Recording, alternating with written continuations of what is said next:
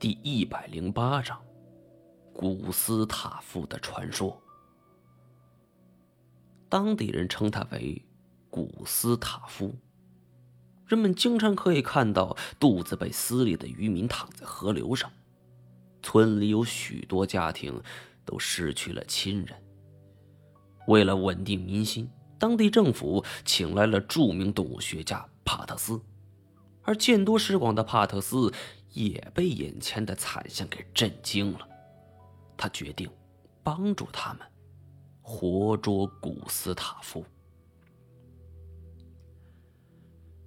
在那一段时间里，在布隆迪这个东非小国，人们都在谈论古斯塔夫，可是真正见过的人却是少之又少。随着人们谈虎色变，种种传闻也是甚嚣尘上，扑朔迷离。有人称古斯塔夫足足有十二米长，有人说这家伙长着红色背甲，还有人也说是黄色的，头顶还长着一簇簇的水草。在当地人的传闻之中，古斯塔夫不再是一条普通的鳄鱼，它俨然成为了一种传奇般的存在。在费尽了九牛二虎之力后。帕特斯终于一睹这古斯塔夫的庐山真面目。关于各种详情，在当地人口中也是莫衷一是。直到我后来看到了帕斯特所留的一本笔记，上边是详实的记载下了他对于古斯塔夫的看法。她太漂亮，背甲。在夕阳余晖的照射下闪闪发光，古斯塔夫就像是个史前生物。我从来没见过这么漂亮的鳄鱼，像是偶然看到雕刻在地面上的精美雕塑。它的头部很奇怪，两边各有一个骨头状的肉冠。它张开了嘴巴，我能看到它嘴里的牙齿。天哪，我以为按照它这个体型。他差不多都有一百岁了，可从他牙齿来看，他还不到六十岁。我们知道，鳄鱼的一生都是在生长的，这意味着古斯塔夫还会更大。遗憾的是，帕斯特想要好好观察古斯塔夫的时候，对方似乎发觉了，但他无意进餐，只是突然冲了过来。帕斯特与助手离开了。等第二天再去的时候，古斯塔夫就已经不知去向，一连数月都没有相关的线索，而帕斯特因为旧疾复发回国医治，寻恶之旅只得作罢。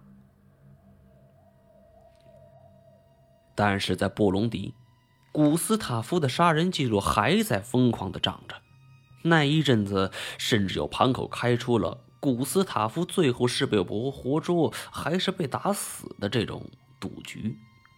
而古斯塔夫落网之前，杀人记录又会是多少？我很认可那句话，这是一个传奇，他已经不再是一条鳄鱼了。布隆迪政府迫于压力，不遗余力的搜索这个杀人魔鬼，终于好消息传来了。布琼布拉湖位于塔甘尼克湖边上，就是非洲第二大湖。据说有人在这里发现了古斯塔夫的下落。而最令人称奇的是，古斯塔夫肆无忌惮，有时候甚至敢在城中最热闹的沙滩上捕猎，而他的存在已经威胁到首都居民的安全了。为了避免更多伤害。当地政府不得不重金悬赏了一批捕获专家。我在非洲询问此事的时候，很多人说法不一致，有人说去了三五十个人，没一个活着回来的；有的则是说去了十几个，都全军覆没了。不管是哪一种说法，都有着一个肯定答复：这些捕获专家无一生还。最后，政府迫于无奈，再次请来国际援助。而这一次伤病复出的帕斯特和另外两位科学家再次来到布隆迪。